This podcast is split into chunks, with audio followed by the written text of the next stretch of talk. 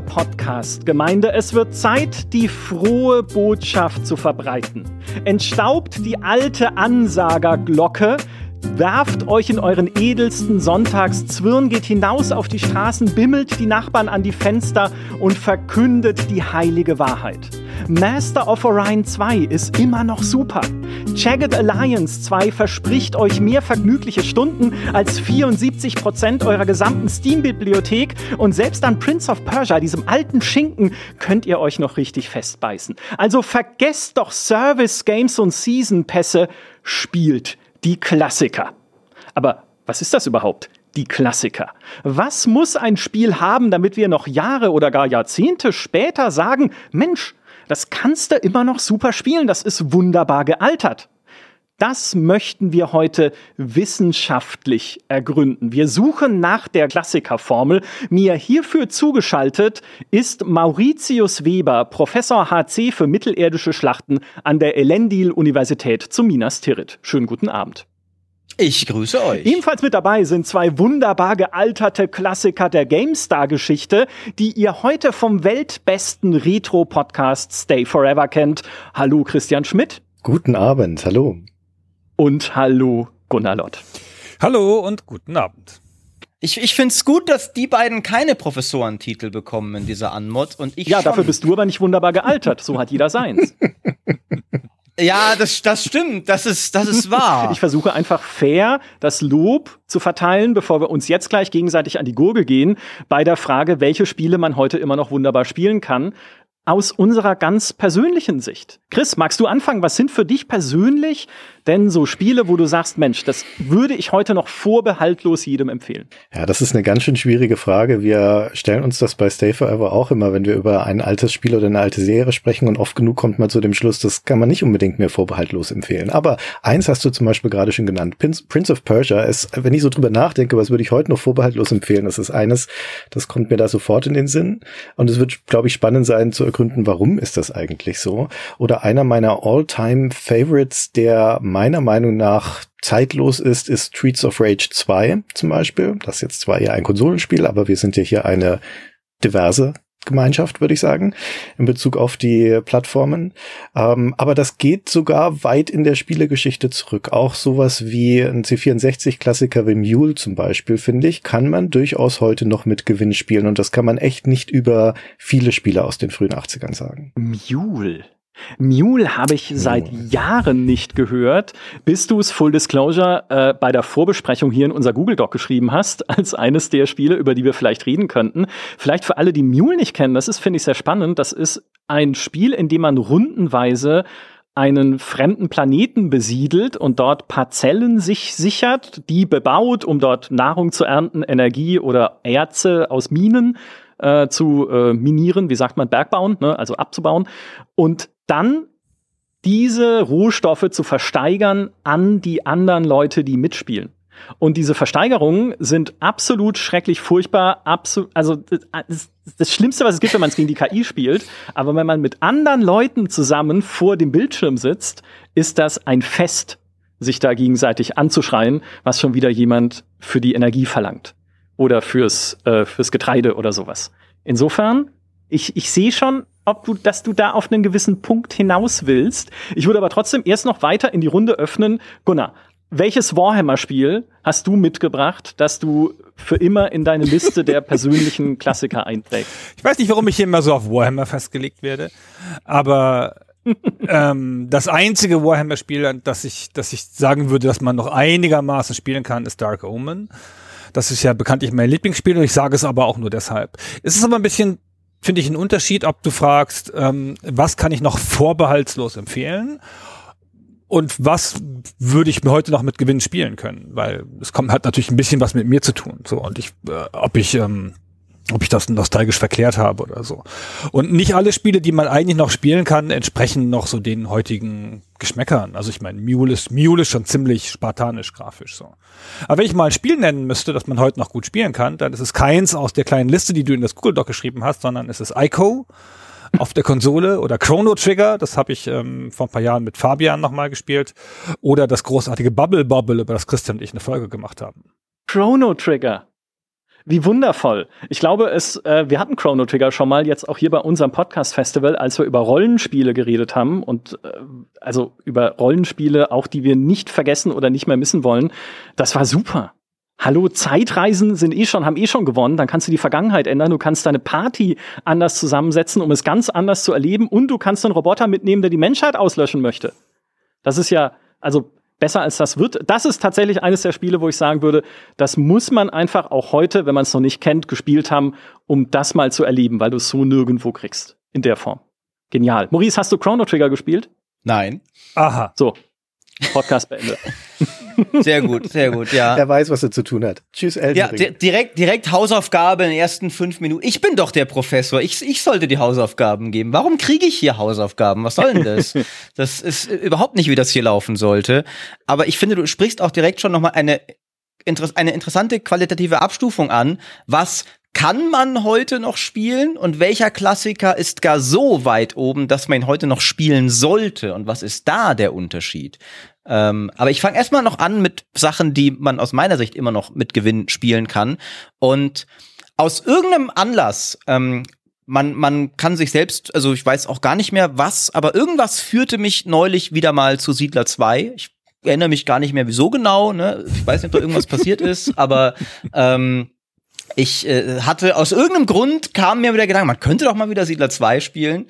Und das ist einfach immer noch so schön die destillierte Essenz des Aufbauspiels, ohne irgendwie jetzt, sage ich mal, viele moderne sage ich, also es, es, es hat nicht viel, also vieles von dem, was, also kein Anno 1800 oder sowas, aber alles, was du im Kern von einem Aufbauspiel willst, das Bauen, das Wuseln, die Logistik, der Zuguckscharm, das ist alles da auf eine Weise, wie es wenige Spiele, finde ich, so unverwässert schaffen. Also Siedler 2 würde ich immer noch, wenn, wenn du jemandem kurz beibringen willst, was, was sind Aufbauspiele und warum, warum mag man die? Dann bringt dir Siedler 2, finde ich, schon in, in einer kurzen Partie sehr viel davon nahe. Das ist, äh, da finde ich, bist du schon, bist du schon einem Punkt auf der Spur, weil mir geht es ja so ähnlich, was dieses Puristische angeht, mit Master of Orion 2. Weil da auch immer wieder mich Leute fragen, aber in Stellaris, ne, beispielsweise geht ja so viel mehr, das hat so viel mehr Vielfalt, du kannst so viel mehr machen, unterschiedliche Völker spielen. Das hatte doch das alte Ding gar nicht. Und ich sage, jo, stimmt. Aber Master of Orion 2 hatte trotzdem alles, was für mich so ein Weltraumstrategiespiel braucht.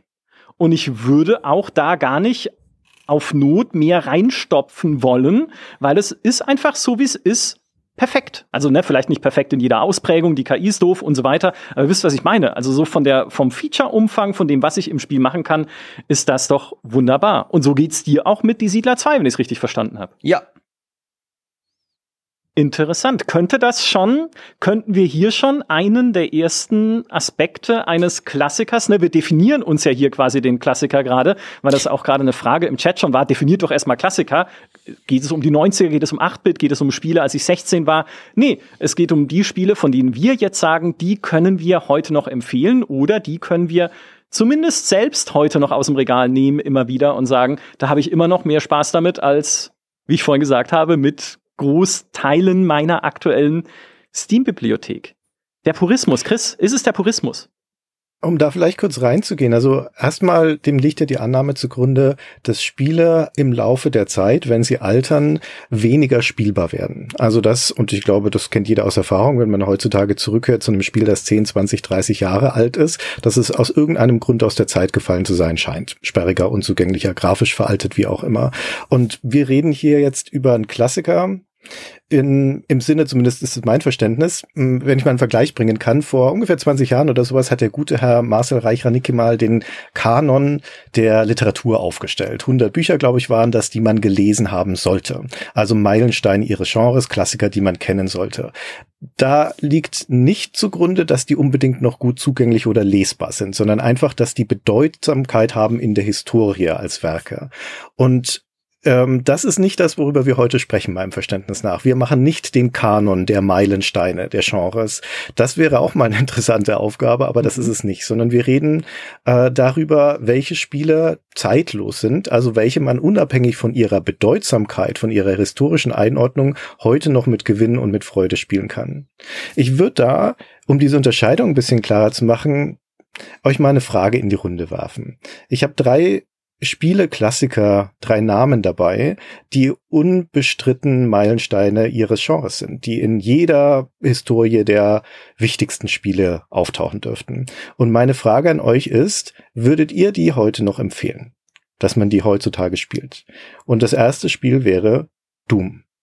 Ha, ich wusste, dass es Doom ist weil ich gerade so dachte, was, wenn er Doom. Du hast gewonnen. Sagt. Herzlichen Glückwunsch. Ja, das ist Doom.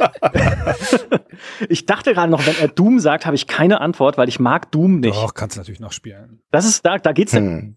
Okay, du, ja, du, bist raus. Ja, aber weil, genau, das ist ja das genau, was Gunnar vorhin gesagt hat, dieses Persönliche, weil ich war noch nie Doom-Fan. Ich mag einfach dieses schnelle Doom-Shooter-Gameplay nicht. Darum geht's doch jetzt hier nicht. Ja, redet ihr ja, mal. Also.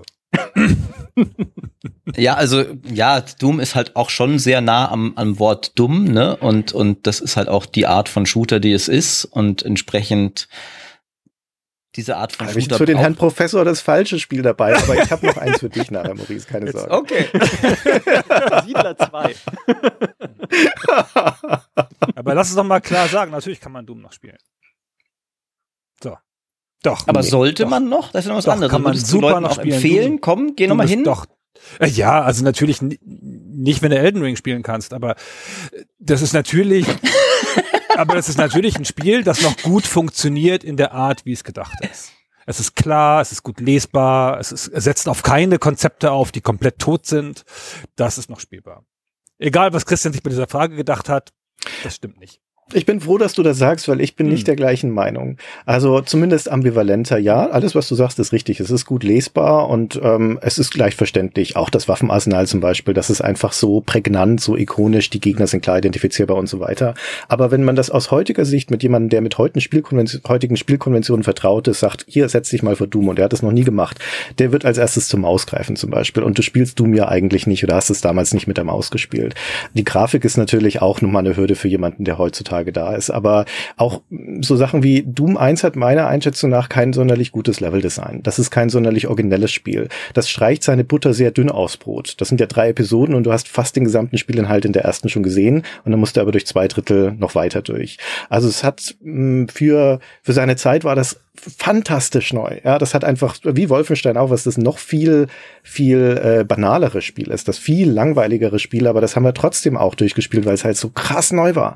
Aber das hast du ja nicht mehr aus der heutigen Perspektive. Deswegen glaube ich, dass Doom einige Hürden hat, die es nicht mehr uneingeschränkt empfehlbar machen und dass du sagen kannst, hier, spiel das, ist eine geile Spielerfahrung, musst du, musst du gemacht haben. Ich glaube, das würden heutige Generationen. Boah, das ist ja voll, das ist ja also voll, in Christians Falle nein, gelaufen. Das ist ja voll unrelevante Kriterien. Also jetzt natürlich sagen, okay, okay, ja, sehr gut. Verschieben wir gleich mal die äh, Okay, also ähm, die Leute wollen das jetzt mit der Maus spielen, aber es ist halt kein Mausspiel. Ja, Peng. Die Frage war doch meines Erachtens, ob man das Spiel noch gut spielen kann. Nicht, ob es mithalten kann ja. mit, mit mit mit modernen Spielen. Kann es halt nicht, logischerweise. Ist ja auch viel älter. Aber ich finde, man kann das als sich, als als die Erfahrung, die es sein will, noch gut spielen. Das hat kein schlechtes Leveldesign. Jetzt auch kein besonders tolles, aber, aber es ist ein, ist ein Shooter, ein schneller Shooter von der Art, wie es sie bis vor kurzem nicht gegeben hat. Es ist ja kein Wunder, dass das, dass, dass das nochmal aufgelegt worden ist. Also, dass, dass diese Art von Shooter nochmal wiedergekommen ist, weil die ursprüngliche Spielerfahrung noch so gut ist. Ich bin völlig nicht deiner Meinung. Also, ich glaube, dass sich die ja, ich glaube, dass sich einfach die Spielkonventionen, die Gewohnheiten ändern ja im Laufe klar. der Zeit ja. und dass das Hürden aufbaut für neue Generationen. Und ja, natürlich, also ich stimme dir durchaus zu mit deinem Urteil über Doom, aber das ist wie, wenn du einen Film aus den, keine Ahnung, aus den 30ern, 40ern anguckst und feststellst, die sind sehr langsam, die sind viel langsamer, als das heutige Filme sind. Und das macht sie inhaltlich jetzt nicht schlecht, aber es ist gewöhnungsbedürftig, ja. sowas wie in Ja, das ist richtig, aber die Frage ist, so. warte mal ganz ja, kurz, aber zu deiner, zu deiner ursprünglichen Frage ja. ist, manche von den Filmen aus den 40ern sind nicht mehr guckbar. Und manche sind noch gut guckbar, aber halt Mhm. langsam mit Gewöhnung und so. Und ich hätte gedacht, dass das die Frage ist. Ja, aber du musst genau. über Hürden. Aber genau. bei Doom musst Ja. du genauso über Hürden drüber. Das, ja, das bestreite ich ja nicht. Und wenn du das, wenn du das, wenn du den, Ja, aber Ja, aber die Frage ist, wenn du sagen willst, ob es mithalten okay, kann. die Frage ist halt, über wie, über wie hohe Hürden möchtest du Ah. springen? Aber wir gehen mal Ja. zum nächsten Spiel. Okay, Ja. Doom ist kontrovers, ich habe Aber schon gesehen. jetzt ist Jetzt meins, noch- Christian? Der Professor will kurz sein noch Spiel einen haben. Doom, einen Doom-Aspekt, weil ich meine, ich fand, ich fand das die Diskussion, den Austausch gerade so, äh, schon so spannend, weil die Frage ist ja, und der Chat hat es auch gerade schon aufgegriffen, wer sollte es denn noch Gute mal Frage. spielen und welche Vorlieben solltest du denn haben, um es spielen zu können, ne? Oder um es halt noch mal wieder auspacken zu können. Und was Doom schon noch auch dann wieder hätte, wäre ja dieses schnelle, puristische Gameplay. Ja, auch da wieder, du hast halt, ne, du rennst halt durch die Level mit der Kettensäge oder mit den Waffen, ballerst alles weg, was sich dir in den Weg stellt. Du hast vollkommen recht mit allem, was du sagst. Die Level an sich sind nicht sonderlich toll. Es hat nicht all diese Ausgefeiltheit, die man, äh, Ausgefeiltheit, die man von moderneren Shootern gewohnt ist. Aber wenn man allein sich daran schon erfreuen kann, warum nicht? Es hat halt damals sehr stark gelebt von der technischen Faszination, dass man gesagt hat, wie was, das geht in 3D. Das hast du halt heute nicht mehr. Also die ganze Ebene fällt einfach komplett weg, die vielen Jahre später. Aber so eventuell für bestimmte Vorlieben mag es noch geeignet sein. Also ich, ich würde da tatsächlich so ein bisschen, ich hatte die Frage schon ein bisschen so verstanden, nicht nur so, kann man's heute noch spielen, wenn man über ein paar Sachen hinweg sieht und dann erfüllt es noch grob das Design, was es vor 30 Jahren erreichen wollte, sondern wirklich so, gehst du aktiv hin und sagst Leuten, ey, wenn du Bock hast auf einen coolen Shooter, aktuelle sind doof, spiel doch noch mal das allererste Doom. Ähm, ich finde, es gibt schon Klassiker, wo man das sagen kann. Also, dass man Leuten heute auch noch Baldur's Gate 2 empfiehlt zum Beispiel oder so. Und da weiß ich jetzt nicht, ob du Doom das allererste noch Leuten empfiehlst. Ja, aber du sagst ja, zocke ich jetzt lieber suche ich mir jetzt, gehe ich auf Steam oder irgendwo in einen, in einen Shop und suche mir einen neuen Shooter, einen neuen, schnellen, coolen Shooter. Lustigerweise gibt's ja jetzt wieder diese Retro-Shooter-Welle, kommen wir vielleicht nachher noch zu, wo die plötzlich herkommt, der sich so spielt wie das alte Doom. Oder hau ich mir einfach nochmal Doom auf die Platte und spiele es halt, vielleicht noch mit einer Raytracing-Mod, wenn ich irgendwie Bock habe, das irgendwie, äh, ja, keine Ahnung, noch mal ein bisschen moderner und schicker zu modden und genieße das alte Ding wieder, statt mir unbedingt was Neues suchen Genau. zu müssen. Ja, äh, es spielt ja heutzutage, spielen ja noch genügend Leute Doom, aber sie spielen natürlich nicht das Original Doom. Ne? Sie spielen ja irgendeins der gemoddeten und aktualisierten Dooms. Und auch diese Throwback-Shooter, die du gerade schon angerissen hast, die spielen sich ja nicht genau wie die Shooter damals. Die folgen ja modernen Bedienkonventionen, zum Beispiel was die Steuerung angeht. Aber gut, kommen wir noch dazu. Jetzt gehen wir mal zum nächsten. Aus dramaturgischen Gründen nehme ich Maurice Spiel an- nach hinten und jetzt kommt eins Wow. für dich, Micha. Jetzt pass auf. Diablo. Natürlich. Deswegen steht's ja hier. Aber auch da muss ich einschränken tatsächlich, weil ich habe es extra in Vorbereitung auf diesen Podcast nochmal gespielt und man merkt echt, wie es Schon, gealtert ne? ist. Also auch gerade im Vergleich zu einem Diablo 3 jetzt und zu einem auch Path of Exile oder selbst zu Diablo 2, das ist so viel dynamischer, so viel besser zu bedienen in Diablo, wo sich dein Charakter dann halt in diesen, was ist es, 45 Grad Schritten dreht oder so, ne? Also du hast nicht, nicht vollkommene Bewegungsfreiheit, du hast diese alten Animationen, du hast das alte Charaktersystem, äh, du hast den alten Permadeath noch drin, äh, statt irgendwie Save Points, wo du wieder auferstehst. Aber trotzdem war es schön, es wieder zu spielen. Weil es halt auch wieder vielleicht aus einer persönlichen Sicht für mich so eine Reise zurück war in die Kindheit, die sehr viel Diablo-Zeit einfach in sich trug damals. Also ich, ich würde persönlich sagen ja, aber ich bin gespannt, was die anderen sagen.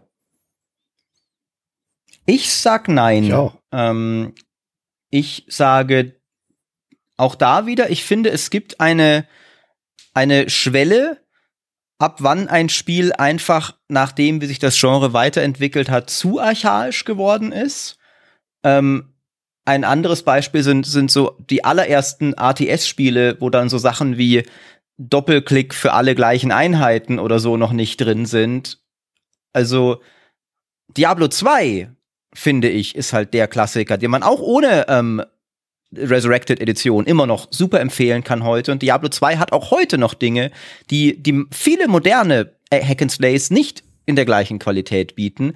Diablo 1, finde ich, bietet dir heute als Spieler eigentlich nichts mehr, außer, ey, damals war es doch schön. Aber auch nur für Leute, die es damals schön fanden. Und Diablo 2 würde ich aber auch jemandem empfehlen, der vielleicht heute nur Path of Exile kennt. Würde ich sagen, ey, A, willst du wissen, wo Path of Exile herkommt? Und B, vielleicht mal eins erleben, das nicht ganz so viel Arbeit ist, aber trotzdem coole Skilltrees, Tiefe, schöne Atmosphäre und so weiter hat, dann guck dir Diablo 2 an. Ähm, Würde ich eher empfehlen als viele neuere wie Wolzen oder sowas. Bin bei Maurice da, mhm. grundsätzlich. Also bei dieser, bei dieser Frage, bei Doom natürlich nicht. Aber hier, also ich gerade im, im Vergleich zu Diablo 2, finde ich, ist das sehr überzeugend, was du da sagst. Das Diablo 1 ist schon sehr schmal heute. Sehr, sehr dünne Butter, wie Christian sagen würde. Ja. aber wie gesagt, das also man kann, die, man kann die Spiele noch spielen. Das ist schon so. Das stimmt echt nicht für alles, ja. Und wenn die, wenn die Definition ist, dass man das nicht mehr spielt, dass man das noch, dass man das noch, also viel besser spielen kann, können muss als ein modernes Spiel oder gleichwertig, dann halten ja viele Spiele nicht mit. Insbesondere das nicht, das du jetzt als nächstes nennst.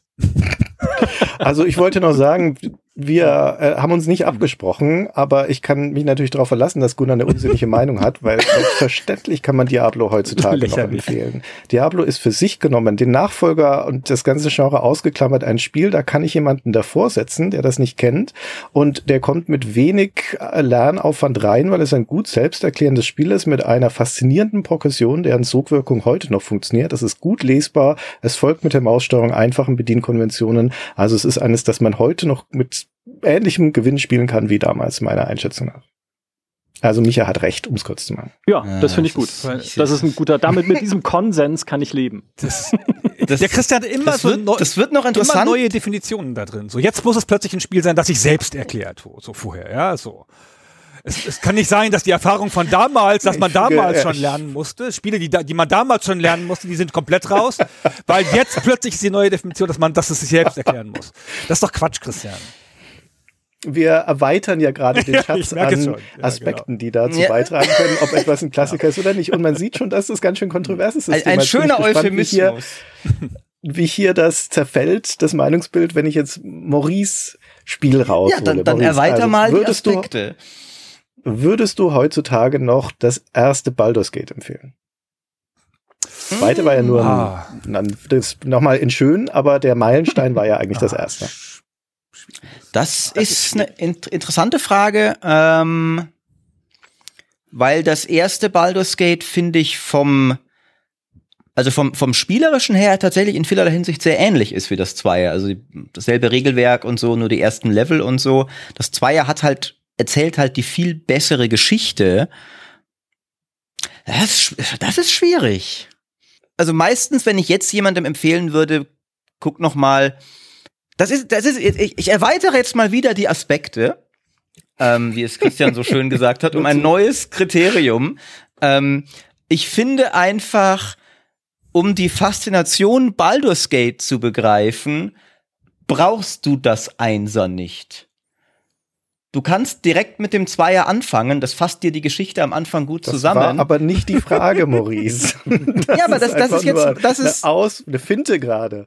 Ja, aber aber das ist, aber daraus leite ich ab. Ich, also wenn ich heute jemandem empfehlen würde, spiel noch mal eins von den alten Oldschool-Rollenspielen, würde ich eigentlich immer empfehlen kannst, fang mit Baldur's Gate 2 an. Das ist dreimal so gut. Äh, du verpasst eigentlich kaum was, wenn du das Einser nicht kennst, aber gar nicht mal das Einser ist im Vergleich nicht so archaisch wie Diablo 1 zu Diablo 2 ist. Da liegt ja auch weniger wow. Zeit dazwischen. wow. ähm, aber, so, aber ich sehe gerade schon die virtuelle Schaufel in deiner Hand, wie du unter dir dein eigenes Grab schaufelst.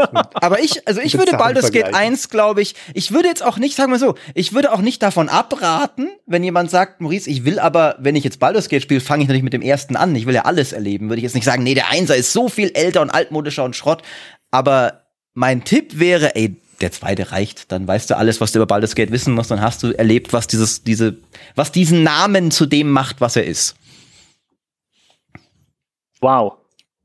Wow. Also ich würde sagen, dadurch, dass sich dieses Oldschool-Genre, das heißt ja schon so, eh nicht so sehr weiterentwickelt, ja, in Bediendetails schon, natürlich, in Komfortsachen zum Teil, zum Teil auch in Features, die dann aber keiner braucht, wie der Strategiemodus in Pathfinder Kingmaker. Au, au, au, ich, ja, ich krieg schon eure Steine ab, aber das behaupte ich jetzt einfach mal. dadurch ist Baldur's Gate 1 eigentlich in dem, was es macht, immer noch State of the Art. Ja, natürlich ist es nicht dieser Koloss von, also Baldur's Gate 2 ist halt eines der besten Rollenspiele aller Zeiten. Da steckt so viel drin, zu erleben und zu finden und zu, äh, ja, Dialoge zu führen und zu kämpfen, wie in keinem anderen Rollenspiel fast. Aber das ist ja egal. Baldur's Gate 1 kannst du trotzdem immer noch sagen, hey, du da drüben, Hans, wenn du Oldschool-Rollenspiele magst, kannst du Baldur's Gate 1 heute immer noch wunderbar spielen. Und das war ja ungefähr der Satz, den ich im Einstieg genannt hatte für einen Klassiker. Also ich, ich würde sagen, ja, ich, ich finde das okay. Ich sehe in zustimmende möchte Gesichter. den Teil überspringen. Ich, Ich möchte, nicht, ich möchte, Gesicht möchte meine Meinung ich- überspringen dazu. Ich bin ganz unsicher geworden mit dem, mit Baldur's Gate 1 und 2. Wir haben das Einser in unserem Podcast ziemlich gedisst. Ähm, besonders Christian. Und das Zweier wahnsinnig hoch gelobt. Und ich bin nicht mehr so sicher, ob das die ganz richtige Meinung war. Ich finde, das Einser kann schon noch, kann schon noch für sich stehen. Aber Moment, also wenn, wenn ihr das Einser gedisst habt und das Zweier hochgelobt, warum sagt dann Christian, ich schaufel mein Grab, wenn ich sag, man sollte direkt das Zweier? Will der einfach nur gegen Weil mich der sticheln? Vergleich, nein, zu dem Vergleich mit Diablo, dass Baldur's Gate 1 im Vergleich zum Zweier besser aussieht als Diablo 1 im Vergleich zu Diablo 2. Das halte ich für eine sehr diskutable Aussage. Ah, dich da okay. richtig Ja, verstanden das kann man habe. diskutieren. Aber also, ähm, also der Punkt ist, dass das Interessante ist, ich sage noch mal ganz kurz aus meiner Perspektive drauf ist, also ich würde niemandem Baldur's Gate 1 empfehlen, aber auch deswegen, weil es einfach schon damals ein überschätztes Spiel war und äh, das heute auch noch ist. Also es ist sehr unzugänglich, es hat aber auch, ähm, es hat dieses sperrige D&D-Regelwerk, das sowieso, da musst du viel Arbeit reinstecken für wenig Ertrag, aber es hat auch keine sonderlich tolle Story, es hat eine viel zu große Spielwelt, es hat einen Überfluss an Charakteren, also es ist einfach ein unausgegorenes Spiel. Es ist tatsächlich Und so, ja. Dementsprechend würde ich sogar sagen, Maurice hat vielleicht nicht ganz unrecht, wenn er sagt, wenn dann lieber mit dem zweiten Teil anfangen. Ah, Dass ich das mal noch der, sagen würde. der Ey, süße Geschmack des Triumphes. Bei mir im Chat gibt es tatsächlich auch, es gibt bei mir im Chat auch bisschen Gegenmeinungen. Äh, zum Beispiel wird geschrieben, für Neulinge finde ich Baldur's Gate 1 besser, weil es komprimierter ist. Baldur's Gate 2 ist einfach nur viel größer.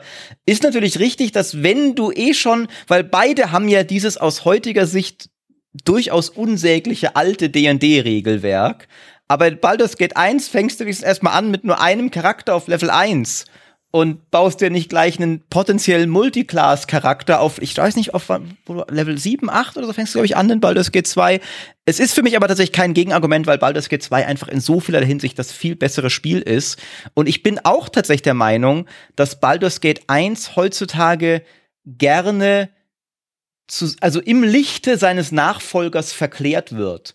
Also Baldur's Gate steht für geniale Rollenspiel-Stories, aber Baldur's Gate 1 hatte das eigentlich gar nicht unbedingt. Baldur's Gate 1 hatte teilweise recht albernen Humor und eine recht simple Story sogar. Das, also vieles von dem, was wir für Baldur's Gate kennen, kam alles erst durch den Zweier wirklich.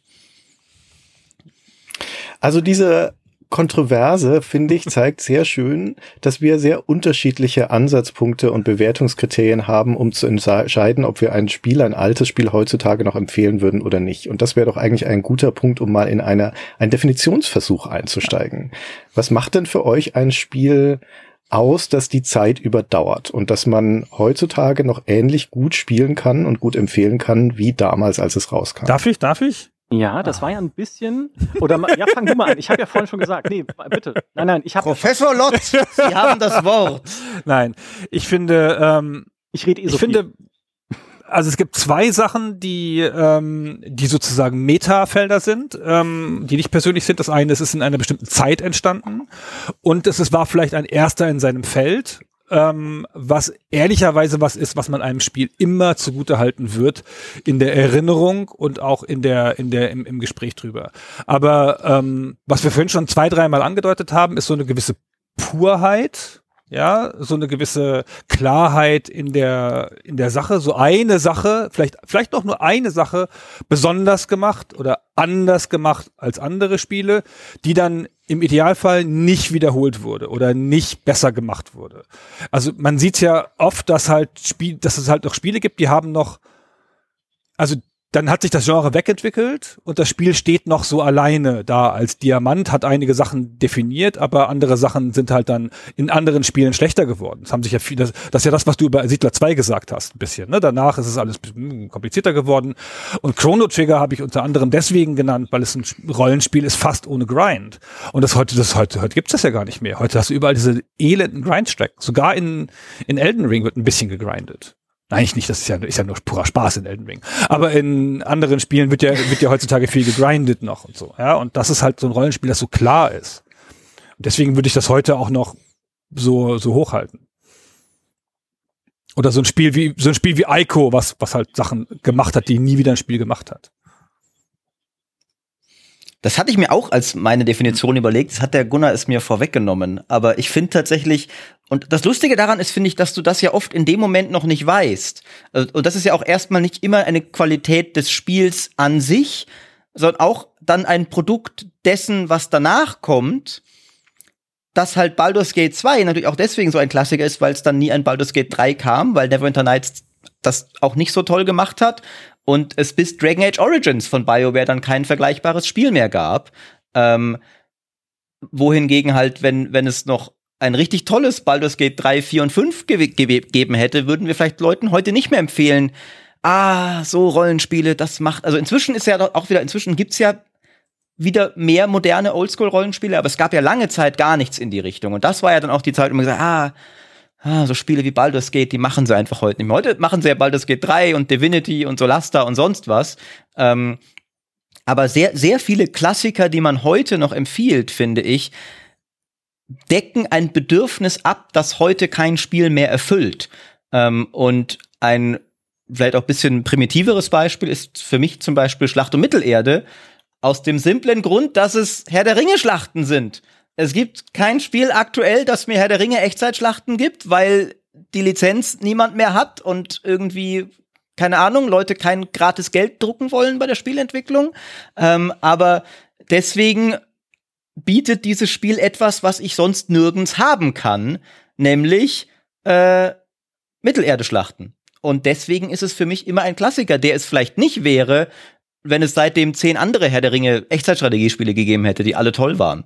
Ja, da gibt's ja noch mehr Spiele in der Kategorie. Ich hatte eins ja auch schon im Einstieg genannt, nämlich Jagged Alliance 2. Stimmt. Das äh, leider fortgesetzt wurde, wie man sagen muss, mit Spielen, die, ich meine, sie waren nicht, es war nicht alles schlecht, ne, muss man auch sagen. Es war welche dabei, die waren okay, aber die Magnitude und die Größe und die Ausgefeiltheit, die das damals hatte, hat es nie wieder erreicht, diese Serie. Vielleicht jetzt macht der THQ Nordic einen dritten Teil, vielleicht wird der wieder cool, aber dieser eine Serienteil wird halt bis heute verehrt als Höhepunkt der ganzen Serie. Und auch da spielt was rein, was Chris gerade schon erwähnt hat. Wenn man das heute installiert und nochmal spielt, es ist noch auch bedienbar. Weil ich finde, gerade Interface und äh, ne, du hast gesagt, Bedienkonventionen haben sich über die Jahre so sehr geändert, dass man oft gerade bei alten Spielen denkt, Alter, was haben die sich dabei gedacht? Na, wie umständlich waren diese Menüs? Und ich kriege jetzt kein Pop-up, um mich auf irgendwas hinzuweisen. Und ich muss mich hier in irgendwie ganz kleine pixelgroße Items reinwühlen, um den äh, das eine Ding zu finden, was ich irgendwie benutzen muss, um meine Charaktere zu heilen. Und Jagged Alliance hat es ein bisschen, also da merkst du ihm sein Alter dann auch an, wenn man irgendwie im Untermenü suchen muss, okay, wo ist der Medkit, damit ich ihm den Arzt, den Medkit in die Hand geben kann und dann wechsle ich wieder zurück in die Schlachtansicht und dann benutze ich den Medkit, dann geht der Arzt dann zu dem Verwundeten, um ihn zu versorgen. Also eigentlich schon fünf Klicks zu viel, wo ich eigentlich ein kontextsensitives Menü haben möchte. Arzt hat Medkit dabei, Rechtsklick, heilt Verwundeten. Ne? Beispielsweise, wie man es heute modern machen würde. Da merkst du ihm sein Alter an. Aber gerade weil es in dieser Serie seitdem halt nichts gab, was an diese Komplexität herangereicht hat und was die coolen Charaktere hatte mit ihren ja, vielleicht heute im Einzelfall auch mal diskutablen, aber schon auch lustigen Sprüchen, würde ich sagen, ist immer noch gut spielbar. Und man ist, wenn man es spielt, sofort wieder drin in dem Flow, der es eigentlich ausmacht. Also auch Jack the Lines, würde ich sagen, hat ja nie von der Darstellung, nie von der Grafik gelebt, sondern halt, dass du gleich anfängst, irgendwie auf dieser, dich mit diesen taktischen Entscheidungen zu beschäftigen im Spiel. Ne? Wo gehe ich in Deckung? Wo sollte ich in die Hocke gehen? Wo sollte ich mich hinlegen? Hat irgendwie Fox genügend Munition dabei? Wen heuer ich überhaupt an für meine Söldnertruppe? Also man ist gleich wieder in diesem Flow drin, zumindest wenn man das Spiel schon kennt. Und dann ich nehme es nicht zurück, was ich am Anfang gesagt habe, habe ich damit immer noch mehr Spaß als mit so manchem moderneren Spiel, selbst mit denen, die denselben Namen tragen. Wie war die Frage? Habe ich sie beantwortet? Ich habe schon wieder vergessen. ja, ihr habt du bist der Host. Weise beantwortet. Und ich finde es interessant, dass viele von den Dingen, die ihr genannt habt, aus meiner Perspektive so kontextuelle Definitionselemente sind. Also wie gibt es andere Spiele, die das fortsetzen? Oder war es historisch bedeutsam, weil es etwas zum ersten Mal gemacht hat? Und das sind Elemente, die würde ich eher, für, also in meiner Definition sind die irrelevant. Für mich interessiert das Spiel an sich. Wenn ich dieses Spiel nehme und losgelöst davon, ob das mal was bedeutet hat, ob das da irgendeinen Nachfolger gibt oder von sonst irgendwas, würde ich sagen, ist das empfehlenswert empfehlenswert oder nicht. Selbst diese ähm, Frage bei, wie bei Jacket Alliance 2, hat es da was einzigartig gemacht, eine Erfahrung, die ich heutzutage sonst nicht mehr so machen kann? Es gibt massenhaft Geschichte in der Spielehistorie, die irgendwas Einzigartiges gemacht haben, die aber scheiße sind. Wir hatten gerade bei Stay Forever mal ein Text-Adventure gespielt, das gleichzeitig eine Weltsimulation sein will. Sehr einzigartiges Spiel. Würde ich niemandem je empfehlen, dieses Spiel zu spielen. Dämoniak hieß das.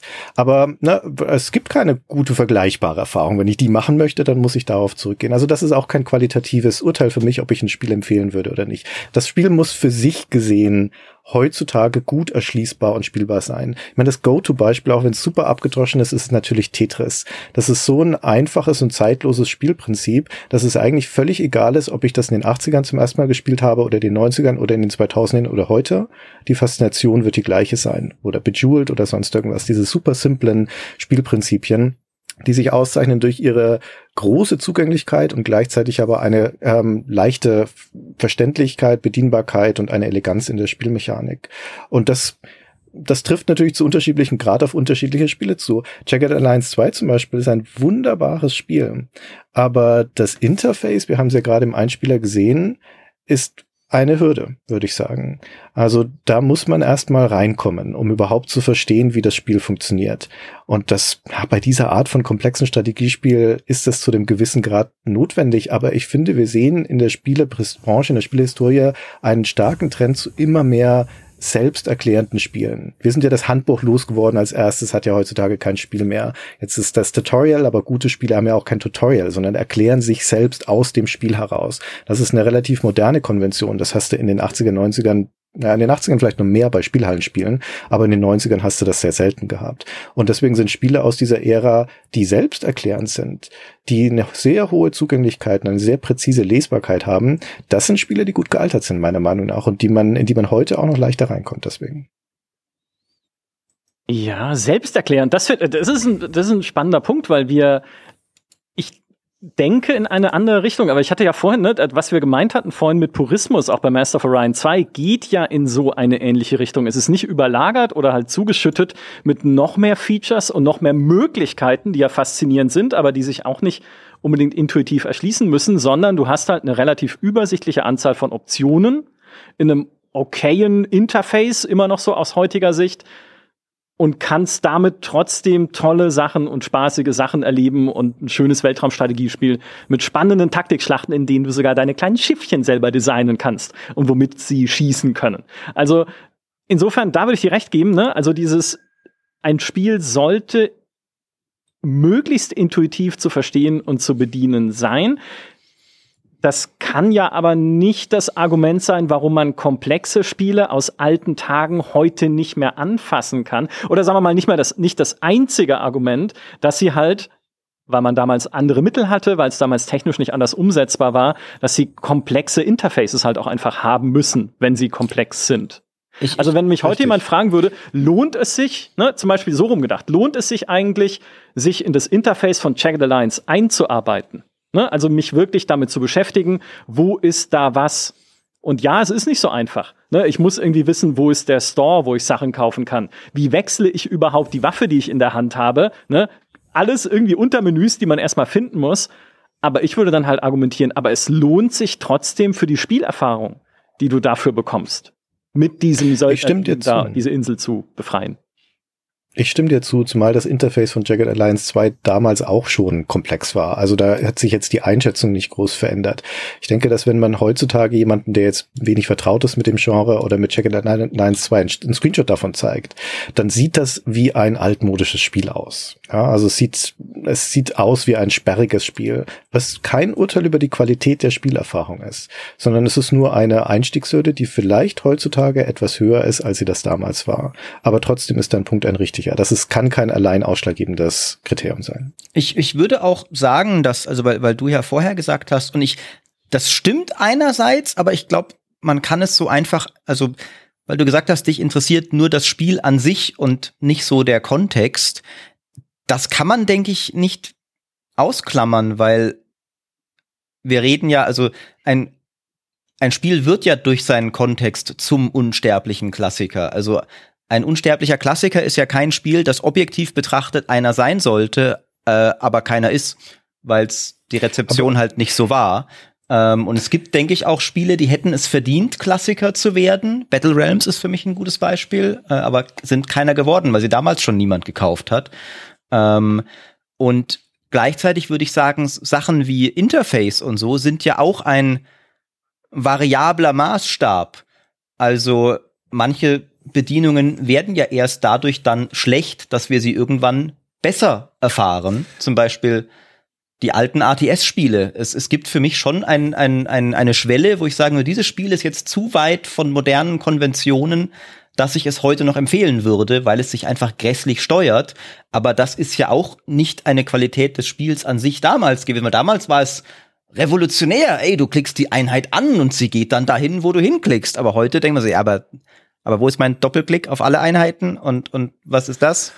Ich möchte dazu kurz was einwerfen, ehe sich Christian da länglich verteidigen kann. Ähm, wenn man sich heute, wenn man sich heute Filme anguckt von Buster Keaton, ja, das ist ein Stummfilmschauspieler, der die dürften nach Christians total viel zu enger Definition nicht mehr guckbar sein die sind halt äh, schwarz-weiß, schwarz-weiß, das wissen die Leute doch gar nicht, wie das, was, was, dass das ein Film ist, wenn es schwarz-weiß ist. Dann hat es, haben, haben sie diese Texttafeln mittendrin, wo die Story erklärt wird. Dann haben sie keinen kontextuellen Sound, sondern halt nur das Klavier drunter laufen. All das bricht mit unseren jetzigen Gewohnheiten, ist ganz unzugänglich.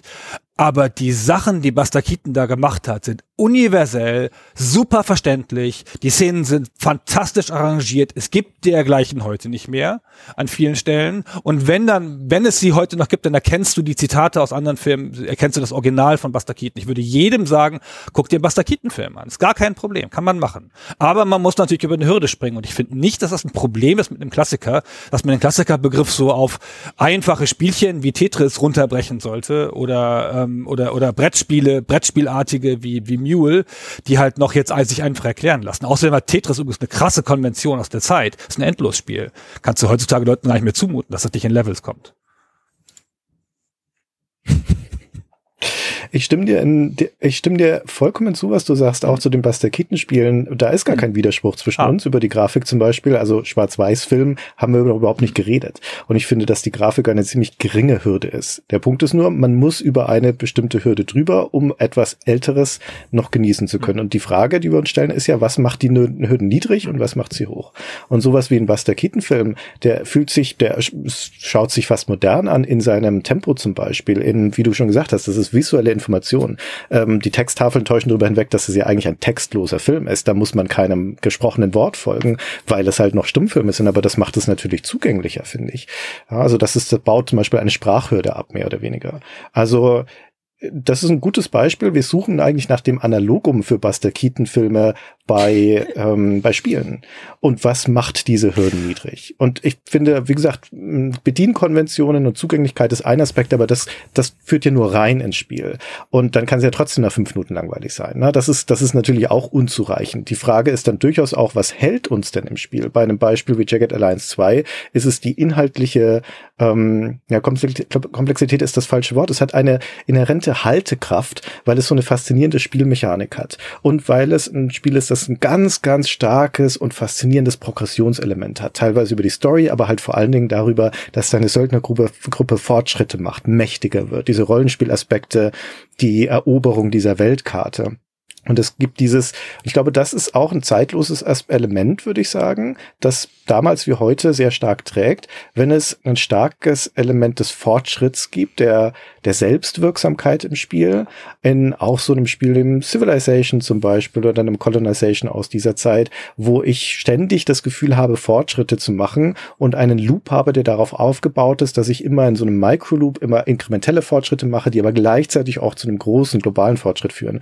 Das ist eine zeitlose Mechanik, die damals wie heute ähm, wunderbar zugänglich auch wiederum ist auf diesen Begriff der Selbstwirksamkeit, äh, das finde ich einen sehr guten Punkt. Dann würde ich gleich noch einen draufsetzen mit einem Spiel, was du gerade schon genannt hast. Ein Begriff, den ich aber vorher noch reinwerfen würde, ist, was Check the Lines und auch ne, halt eher komplexere Spiele angeht, ist der des Tüftelspiels wie wir das immer so salopp nennen. Das heißt, ein Spiel, was in seiner Mechanik so viel Varianz hat, dass ich immer wieder auch neue Kombinationen und neue Dinge darin ausprobieren kann. Ne, was passiert denn, wenn ich Igor eine andere Waffe gebe mit anderer Munition? Was passiert denn, wenn ich dem Arzt eine Granate gebe und einfach mal schmeißen lasse und dann mal schauen? Was passiert denn, wenn ich jetzt zuerst einen Sektor weiter links gehe, statt wie sonst erstmal zur Küste oder wie auch immer? Ne? Also, wo du einfach auch ganz viele so Mikroentscheidungen immer wieder treffen kannst, immer wieder Sachen ausprobieren kannst, immer wieder dir eigene Builds, ne, wie man in Elden Ring sagen würde oder in Rollenspielen, zurechtlegen, wie du diese Söldnertruppe ausrüsten und anführen möchtest. Das trägt, glaube ich, ganz enorm zu einer Faszination bei von dem Spiel. Allein schon Richtung Wiederspielwert, ne, wenn ich das nach Jahren immer wieder äh, dann anpacke. Und auch zu dieser Haltekraft, die du gerade erwähnt hast. Weil das ist es ja dann, was dich daran fesselt. Auch Dinge halt irgendwie so umzusetzen, wie es sich gerade in deinem Kopf äh, ja, die, sich das, das Bild zurecht formt, sozusagen, wie du es dir gerade, wie du es dir gerade ausgedacht hast. Und was diese Selbstwirksamkeit angeht, Prince of Persia. Ich habe, ich hasse Prince of Persia. Ich habe Prince of Persia schon immer gehasst. Ich habe es, es hat mich als Kind angekotzt. Ich sterb da ständig. Ich kann das nicht. Ich habe die Hand-Augen-Koordination nicht. Ich habe sie nie gehabt. Und trotzdem habe ich jetzt noch mal Prince of Persia gespielt. Und ich wollte weiterkommen. Und ich dachte, es kann doch nicht sein. Ja gut, als Kind bist du dran gescheitert, Micha, aber du bist jetzt 39. Jetzt reiß dich mal zusammen und schaffe Prince of Persia. Und ich bin immer noch scheiße in dem Spiel. Aber ich habe mich richtig gefreut, als ich halt in den zweiten Level gekommen bin, weil ich langsam äh, vielleicht endlich mal verstanden habe, wie man das Spiel spielt und wie man sich auch irgendwie von Kanten runterlässt, beispielsweise. Nach um all der Zeit. Aufs Gesicht zu fallen, immer wenn irgendwo eine Bodenplatte wegbricht. Also endlich Selbstwirksamkeit. Ja, das, das wäre nur, das ein bisschen ist ein anekdotisches Argument natürlich, aber das verkörpert halt auch diese Progression. Es ist, es fühlt sich einfach gut an zu lernen und weiterzukommen. Und äh, auch das ist natürlich diese, diese Bindekraft, ne, die du gerade skizziert hast. Also ja, ich wollte, das war sehr lang für, ich stimme zu. Prince of Persia, um das ganz kurz zu sagen, hat viele Elemente, die sich modern anfühlen, weil das zum Beispiel ein Spiel ist, das einen, den Spieler nicht stark bestraft. Also wenn du scheiterst, dann kannst du ja an, an Ort und Stelle weitermachen zum Beispiel. Also hast schnell den, den Wiedereinstieg ins Spiel. Es ist ähm, einfach zu bedienen, insofern als es nur die vier Richtungstasten und eine Aktionstaste hat und damit macht es aber viele verschiedene Dinge. Es ist gut lesbar, weil es sehr starke Kontraste hat, weil es klare Bildsprache hat. Es füllt den ganzen Bildschirm. Es hat keine Interface-Elemente außer der Lebensenergiezeiger ähm, am Zeiger am unteren Bildrand. Also das hat viele Designentscheidungen, die man heute kaum besser machen könnte. Und das trägt zur Zeitlosigkeit bei. Ja, aber hast du das nicht vorhin bestritten? Dass das, das ist ja ein kontextuelles Argument. Und das ist, ich finde schon, dass Maurice da recht hat. Wenn es danach einen zweiten Teil gibt, Was? wenn es danach einen zweiten Teil gibt, Wer redet denn über den zweiten Teil? Der ist doch Nein, ich sage, wenn es nach einem Spiel, wenn es nach einem Spiel einen zweiten Teil gibt, der dasselbe macht, nur besser, dann ist ja der erste Teil abgewertet. Und und was, was, was, was wir, was wir am Anfang gesagt haben, ist ja, wenn das Spiel für sich steht und diese Leistung nicht wiederholt worden ist oder diese, dass die, das eine bestimmte Sache als erstes gemacht hat, dass das natürlich ein Grund ist, warum es als Klassiker wahrgenommen wird und vielleicht auch ein Grund ist, warum man es nochmal spielen will. Und das hast du jetzt ja bei, das hast du jetzt vor, ah, das, das hast du doch vorhin, das, eine limitierende Definition. Das hast du doch vorhin bestritten und jetzt, jetzt aber bei, bei, bei Prince of Persia als Pro-Argument gebracht. Ich kann dir ehrlich gesagt Ah. nicht folgen. So wie ich dich gerade verstanden habe, heißt das immer, wenn ein Spiel kommt, das etwas besser macht, also zum Beispiel, wenn der nächstbeste Shooter kommt, sind alle anderen davor gekommenen Shooter historisch invalidiert und brauchen nicht mehr gespielt werden. Ist das, hat ja so Argument? niemand gesagt. Aber wenn halt ein, wenn du eine, wenn das Spiel eine Sache macht und das Genre macht dann diese Sachen immer besser noch und immer besser und das ist eine Weiterentwicklung, dann geht doch das erste Spiel darin verloren, wie du das sagen würdest für Baldur's Gate 1 oder, oder für Siedler 1 oder für, was hatten wir vorhin noch, irgend, auch noch an Doom meinetwegen. Ähm, da hast du ja solche Sachen gebracht, so das ist jetzt heutzutage unzugänglich und an, das, ist, das gibt es jetzt gibt es jetzt viel besser und so. Und dann da sprichst du da doch den Klassikerstatus ab. Aber eben bei bei bei ähm, bei bei Prince Also, of Persia. was du immer hast und was ihr habt mit eurem Klassikerstatus. Ich sag doch die ganze Zeit, mir ist das scheißegal, ob das einen Klassikerstatus oder nicht hat oder nicht. Ich will einfach nur wissen, kann man das Spiel heute noch spielen? Furchtbar egal, ob da noch 32 Ja, aber du Spiele hast doch eben selber sind, gesagt, die vielleicht noch hier eine Open World und da eine Progression aber du hast doch eben selber, haben. ges- du hast doch eben, eben Was selber gesagt? gesagt? bei Prince of Persia hast du doch gesagt, na ja, das ist ja auch was, was, was es hinterher nicht so oft gegeben hat. Und das ist doch ein kontextuelles Argument, das, was du mir, Maurice und mir vorhin abgeschossen hast. Naja, abgeschossen, Nein, also er hat das- es versucht, er hat es halt Okay, nicht sorry, geschafft. also das soll jetzt ähm, Äh, Gut, äh, wenn du meinst, äh, dann versuche ich das nochmal zu präzisieren, meinen Punkt. Die Dinge, die ich genannt habe bei Prince of Persia, also in diese Design-Elemente, die ich genannt habe, die fand ich deswegen, äh, machen die dieses Spiel zeitlos auf eine gewisse Weise, weil man sie heutzutage noch genauso machen würde, weil es da keinen allzu großen Interface Fortschritt gegeben hat genau. bei zum Beispiel einem interface-losen Design. Ja, das ist etwas, was heutzutage eine, ein, für viele Spieler ein Ziel ist, also das Interface zu integrieren in die Spielerfahrung, in die Spielwelt und ähm, keine Rahmen oder sonst irgendwas Elemente zu haben. Und das macht Prince of Persia auch schon so. Und das ist aber, das ist aber jetzt ja kein, also nur weil es danach Spiele gab, die das auch gemacht haben, heißt es mein Argument ja nicht, dass das dann bei, dass bei Prince of Persia nicht mehr gelten würde. Ja, das, ich meine einfach nur, wenn man das heutzutage spielt, fühlt sich Prince of Persia zugänglicher an, vertrauter an, weil es etwas gemacht hat, was heute auch einer Konvention in Spielen ist. Ist das ja, ja, ja, aber wenn, wir, aber wenn wir jetzt in einer Mode, sind, Mode wären und, und Spiele mit anderen Interfaces kämen wieder, gilt das dann noch? Du sagst ja jetzt, das, das ist zeitlos. Kein Interface ist zeitlos. Ja, ich meine, das ist eine sehr gute Frage. Sind das einfach nur Moden? Ja, sind das, wir reden natürlich über Spielgewohnheiten und, Konventionen. Aber ich würde denken, dass sowas wie Zugänglichkeit im Sinne von, wie viel mentale Energie muss ich reinstecken, um etwas zu verstehen, um etwas zu lernen, dass das unabhängig ist vom Interface. Das Interface ist ja da nur eine Methode, um das zu erreichen oder auch nicht zu erreichen. Dass das aber ein grundsätzlicher Wert ist, der dazu beitragen kann, dass Spiele zeitlos werden. Aber es ist natürlich nicht ausreichend, das allein als Kriterium zu haben. Und es ist auch noch nicht mal notwendig, ja.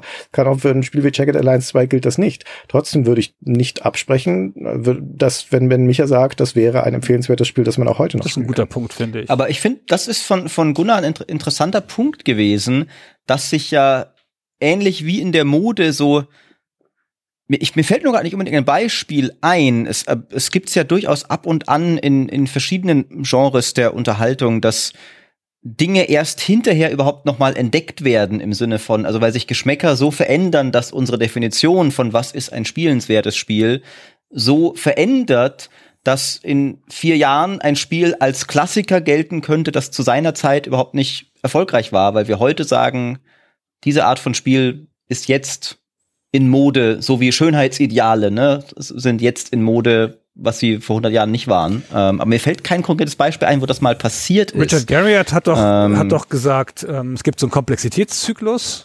Also es werden, die Spiele werden immer komplexer, bis, sie, bis es knallt und dann fällt es komplett runter und wird einfach. Und dann wächst es wieder langsam an in Richtung Komplexität, bis es knallt und so weiter. Und er meinte damals als, als Hauptbeispiel, glaube ich, Doom. Ich finde das keine valide Theorie von, von, von Garriott, nur um das gleich zu sagen, aber, aber das ist so eine der, der, der Theorien, wo man mal drüber nachdenken könnte, wie so Moden verlaufen. So, ja. Und natürlich ist da hat man an, an, an, an Doom gesehen. Da gab es einen sehr einfachen Shooter, dann kamen immer Sachen dazu. Und dann wurde es auch, und jetzt, jetzt als, als Doom 2016 rauskam, waren alle Leute sehr froh, dass es wieder einen schnellen Shooter gibt zum Beispiel. Obwohl das ja nicht ein einfaches Spiel ist, das Doom. Ja, aber ich, ne, das ist ja auch wieder, du hattest ja vorhin selber gesagt, Gunnar, das ist ja auch wieder der Punkt der Lesbarkeit, den wir auch gerade hatten bei Prince of Persia. Es ist einfach schnell zu verstehen, was da Sache ist. Es ist halt vielleicht dann schwierig, das zu meistern. Ja, also Prince of Persia dann komplett durchzuspielen. Mit dem scheiß Zeitlimit übrigens. Danke, Chat, für die Erinnerung. Habe ich gar nicht Toll, die hatte. Aber egal. ne? Und du weißt sofort, das rote Ding unten, das muss mein Leben sein. Und äh, die Platten, die irgendwie wackeln, die fallen runter, weißt du spätestens dann, wenn du halt drüber gelaufen bist. Also es ist relativ leicht, einfach zu verstehen, was im Spiel passiert. Das war bei Doom genauso. Es ist auch super leicht, einfach zu verstehen, ja klar, ich habe eine Waffe in der Hand, ich muss durch diesen Level laufen und auf alles schießen, was rumläuft. Also auch da gibt es ja nicht irgendwie noch zusätzliche Komplexitätsebenen, die eingezogen wären. Also das, ich, ich glaube, dass halt so leicht zu lesende Spiele dann auch, also mindestens auch erfolgreiche Spiele sind, in einer gewissen Hinsicht. Das ist, glaube ich, nicht so schwer zu hm. verstehen. Das, aber, wir freuen uns ich, immer, wenn was leicht zu verstehen ist.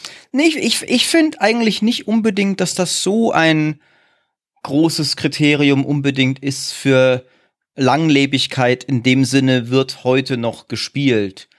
Weil, nicht Langlebigkeit. Also ja, nee, nee, mir ging es um Richard Garriott. Auch ja, ja, genau. Nee, ja, aber, Richard ich mein, Garriott, ne, also der sagt eh viel.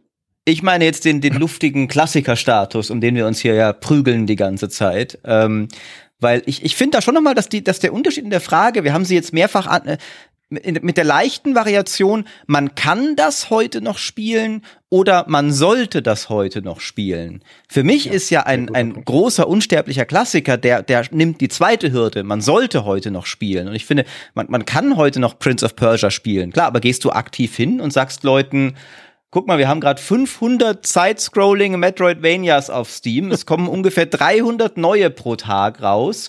Aber ich sage dir, du solltest noch mal Prince of Persia spielen. Das ist noch mal was ganz anderes da, weil ich finde, also zum Beispiel, es gibt Spiele, wo ich das tun würde. Zum Beispiel die alten Siedlerspiele, Baldur's Gate 2 würde ich hingehen. Nicht nur, das kann man heute noch spielen, sondern ey, dein Gaming-Leben wird reicher, wenn du das noch nachholst. Und das ist halt, finde ich, jetzt bei Prince of Persia oder Doom nicht unbedingt gegeben, nur weil sie einfach verständlich sind. Aber bei die Siedler.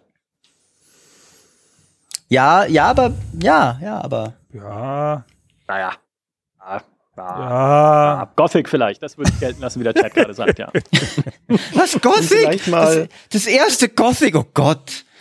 Ja, spiel das nochmal. Um vielleicht mal einen nicht kontroversen hm. Punkt mit reinzuwerfen. Was langweilig. Würde ich, würde ich mal noch anführen, dass es auch einfach bestimmte Spiele gibt aus der Spielehistorie, die sind in einer Zeit entstanden, als die Design Konventionen noch andere waren als heutzutage. Wenn man ein Rollenspiel aus der ersten Hälfte der 80er zum Beispiel spielt oder sogar Gott bewahre ein Textadventure aus dieser Zeit, dann war es zum Beispiel der de facto Standard, dass du da mitgemappt hast, also dass du dir deine Karte auf Papier mitgemalt hast oder dass du dir auch mitgeschrieben hast, irgendwelche Informationen, gerade Rätselsprüche oder irgendwelche solchen Dinge. Und das ist etwas, was man heutzutage praktisch nicht mehr sieht. Das Interessante ist, dass wenn man sich darauf einlässt, zum Beispiel in einem Bard's Tale die Karte mitzuzeichnen, dass das ein integraler Bestandteil des Spielspaßes ist, das zu tun und der Progression das zu tun. Aber trotzdem würde ich denken, das ist einfach eine aus der Zeit gefallene Erwartung. Und das alleine führt schon dazu, dass man heutzutage ein Bard's Tale zum Beispiel nicht mehr empfehlen würde.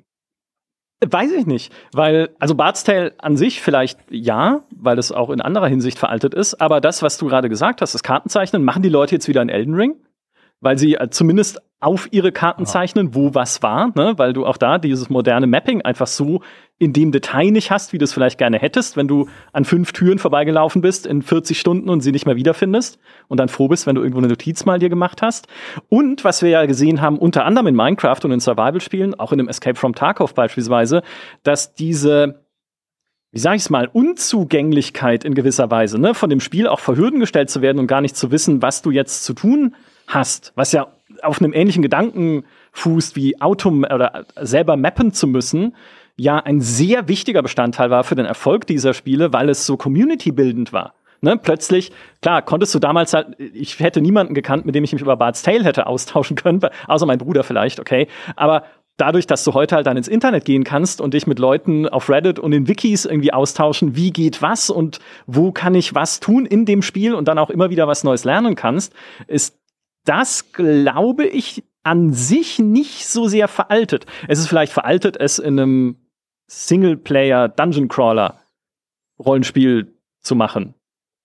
Aber so dieses, ne, bewusst zu sagen, auch als Designphilosophie, wir wollen, dass die Leute hier ein Problem haben. Wir wollen vielleicht sogar, dass die Leute äh, Notizen nebenher mal wieder machen müssen. Also da glaube, kann man jetzt wirklich Elden Ring einwerfen, ähm, genau. wo genau, wo, wo die Weisheit ja echt ist, ey, gibt keinen Questlog, schreib dir den Scheiß mit, sonst verpasst du jede zweite Quest. Und das, äh, damit sneak ich nämlich einen Punkt durch die Hintertür, oh. ähm, den ich vorhin schon bei, äh, den, den Chris eigentlich durch die Hintertür gesneakt hat, eigentlich ehrlich gesagt mit Mule. Weil Mule Nochmal, wenn man das alleine spielt, ist es halt radikal langweilig, weil ihm die Dynamik des Multiplayers fehlt, der es eigentlich erst besonders macht.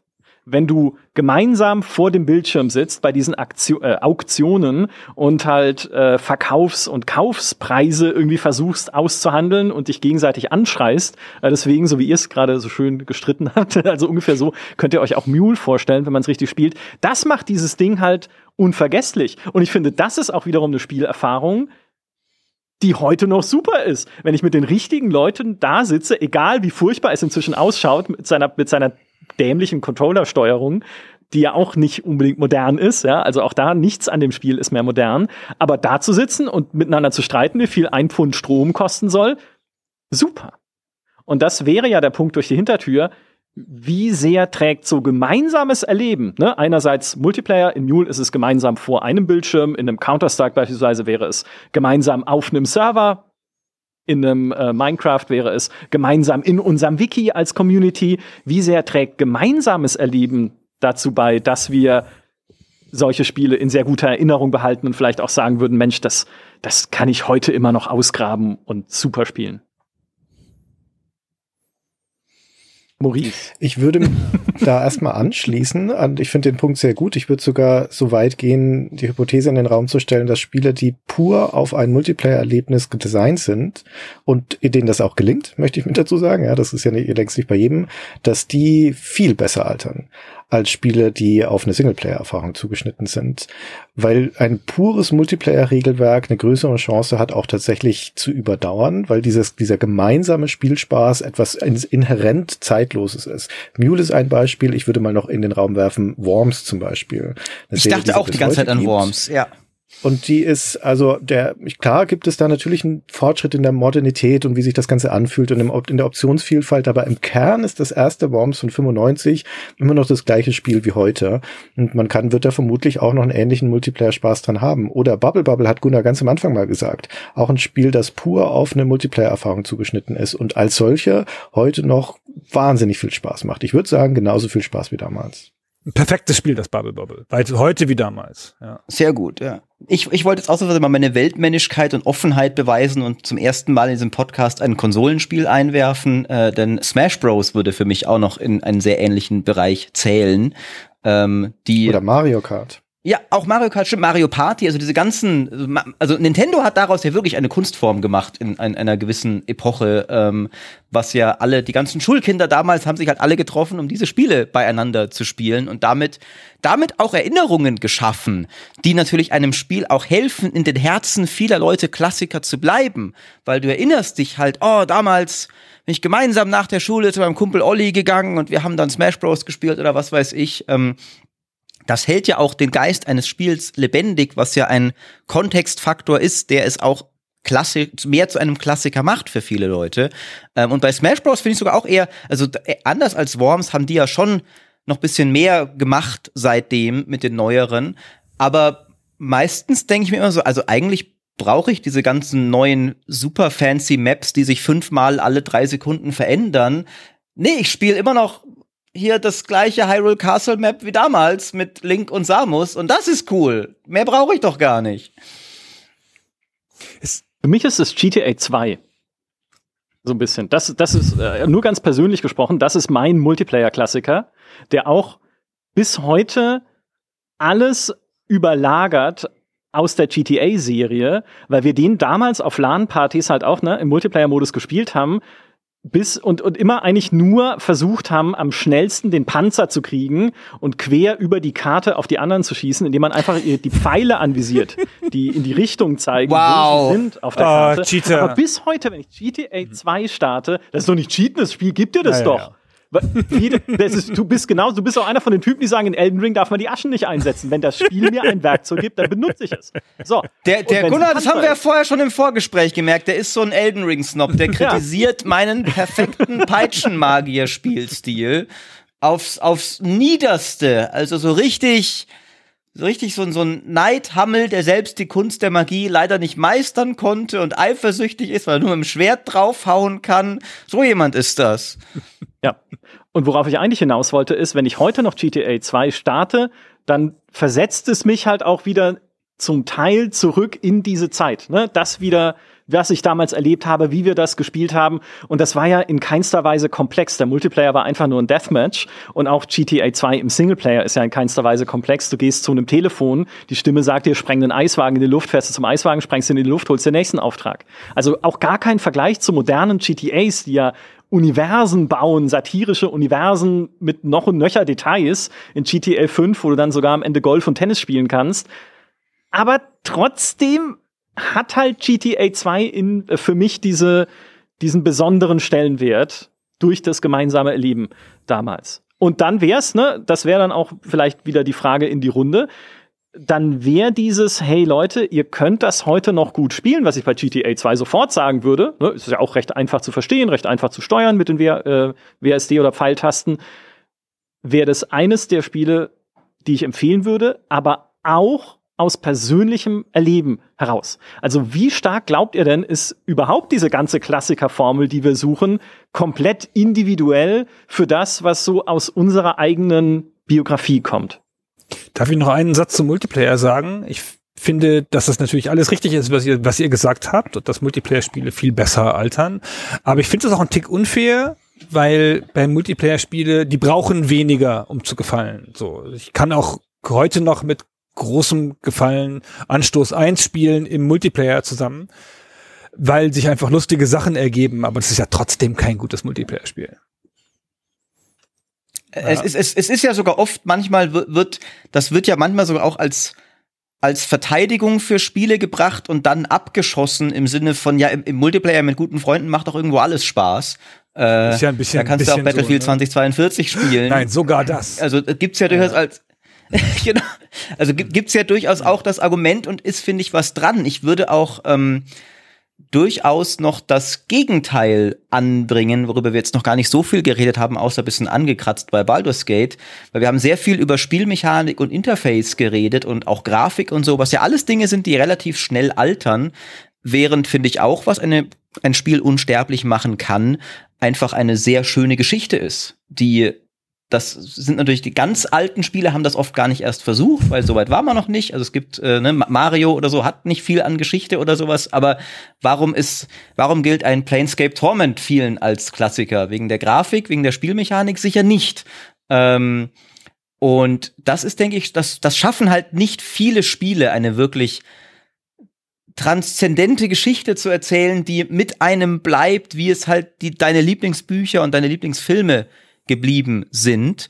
Aber manche schaffen es. Und zum Beispiel Knights of the Old Republic rangiert für mich auf dem gleichen Level wie die Star Wars Filme, die alten so. Also natürlich ist nicht irgendwie die tiefste Literatur, aber halt wenn ich, also Knights of the Old Republic ist genauso gut wie Empire Strikes Back als Geschichte, würde ich behaupten. Ähm, und das finde ich ist auch noch etwas, was ein Spiel sehr unsterblich machen kann. Da muss, da ist der Maßstab nur sehr hoch, weil viele Spiele halt nicht diese Art von Story erzählt kriegen. Und Storytelling altert natürlich auch, Text versus supergeile Rendersequenzen. Aber ich finde das auch noch ein, ein, ein, ein Feld, auf dem ein Spiel Unsterblichkeit erlangen kann. Ich bin dir sehr dankbar, dass du das anschneidest, Maurice, weil ich finde das eine sehr spannende, spannende Frage.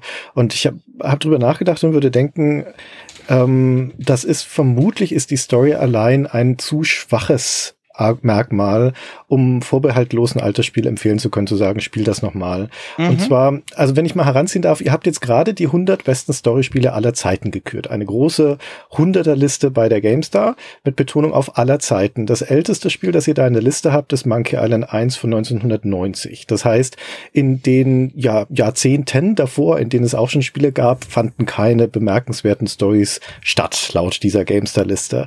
Und das ist natürlich ein diskutabler Punkt. Wir haben die in der 80er die Ära der Text-Adventures zum Beispiel. Wir haben da eine, eine Ära, in der ähm, gestandene Autoren an Computerspielen mitgeschrieben haben. Also ein Douglas Adams Computerspiele geschrieben Stimmt. hat, wie äh, Bureaucracy zum Beispiel. Oder ja. Ray Bradbury mitgeschrieben hat an der Computerspielumsetzung von Fahrenheit 451, wo eine amerikanische ähm, Jugend, erfolgreiche Jugendautorin wie Sylpha Kitley Snyder ein Spiel geschrieben hat, das ihre Romantrilogie abschließt. Also ein kanonisches Spiel als Teil einer Serie. Und wir haben bei Stay Forever zum Beispiel mal über ein obskures Textadventure namens Amnesia gesprochen von Thomas M. Dish, also auch von einem erfahrenen Autor. Und das hat eine ganz hervorragende Story. Die ist komplex, die ist spannend, die hat eine befriedigende Auflösung, aber ich würde das Spiel keinem Menschen empfehlen heutzutage, ja. Und nicht deswegen, weil es ein Text-Adventure ist, sondern weil es eine ganz furchtbare Survival-Mechanik hat. Das ist einfach ein wenig gelungenes Spiel. Mein Punkt ist eigentlich, ich glaube, dass ihr diese Abbruchkante quasi gar nicht aus bösem Willen gesetzt habt, sondern vielleicht implizit, weil da so um die Wende der 80er, 90er halt ein Punkt erreicht ist, wo Spiele unzugänglich werden, wo das Medium einfach ein, eine Bedienung und eine, ja, eine Unzugänglichkeit hat, wo man es nicht mehr vorbehaltlos empfehlen kann. Das ist ein bisschen so, als würde ich euch sagen, hier, ich habe das beste Lied aller Zeiten auf dieser Shellac-Platte. Das dann vermutlich könntet ihr, wenn ihr es überhaupt noch abspielen könntet, wäre vermutlich die Qualität grausam. Also es ist einfach, irgendwo ist ein Punkt erreicht, wo vermutlich technische Aspekte, und dazu zähle ich jetzt auch Bedienung und auch Spielmechaniken, einfach ähm, die, noch, die noch die beste Story überschreiben. Das stimmt, gebe ich dir 100% recht. Ähm, eine, eine Story lässt Spiele eher lang leben im Herzen derer, die es dann damals erlebt haben, als das noch zeitgemäß war. Aber es gibt da diesen, diesen Absch Abschnittspunkt ganz bestimmt, dass, dass du heute auch nicht mehr hingibst und jemand, ja, klar, ist ein uraltes, 20 Jahre altes Ding, spielt sich mega clunky, sieht scheiße aus, aber Mann, wird dich diese Story fesseln, weil dann fesselt sie ja auch nicht mehr, wenn die Person so abgeschreckt wird. Äh, ich glaube, glaube ich übrigens, hat wahrscheinlich für manche Leute auch Schwarz-Weiß-Stummfilme fallen für manche sicher in eine ähnliche Kategorie, dass sie sagen würden, ja, kann ja noch so toll sein, aber ich gucke mir doch keinen Schwarz-Weiß-Stummfilm mehr heute an. Äh, Glaube ich, gibt's auf jeden Fall bei Spielen, ja. Aber ist das so? Äh, jetzt habt ihr natürlich Ah, Gunnar, Gunnar, zuerst du, dann, dann, äh, dann geistlich. Ich weiß nicht, ich bin, ich okay. bin gar nicht. Weil wir deine Frage ignoriert haben. Ja. die kommt aber okay, so. Ich gehe hier nicht weg, bevor ihr diese Frage beantwortet habt. Ist mir okay. egal, ob wir heute überziehen. Ja, ob ihr alle im Chat hier einschlaft oder sowas, mir egal. Erst wenn diese Frage beantwortet ist, wird das, wird das hier beendet. Aber erstmal will ja Gunnar noch hier kritisieren. Ich weiß nicht, ich finde, das, ich finde ja nicht, schon. dass Spiele aus den 80ern per se unzugänglich sind. Also, dass die 90er eine Abbruchkante der Unzugänglichkeit sind. Das finde ich nicht. Ich finde, dass die 90er eine Abbruchkante der Story Storytelling sind. Ich glaube, ich finde, dass alte Spiele sich gar nicht bemüht haben, Geschichten zu erzählen, auch aus Platzmangel. Aus, ähm, weil halt Text ähm, Platz verbraucht hat auf der, auf der Diskette.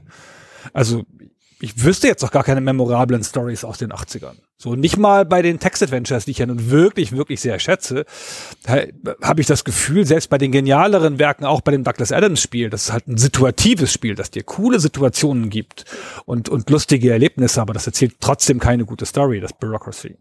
Und das war damals einfach nicht als Konzept so verankert, glaube ich.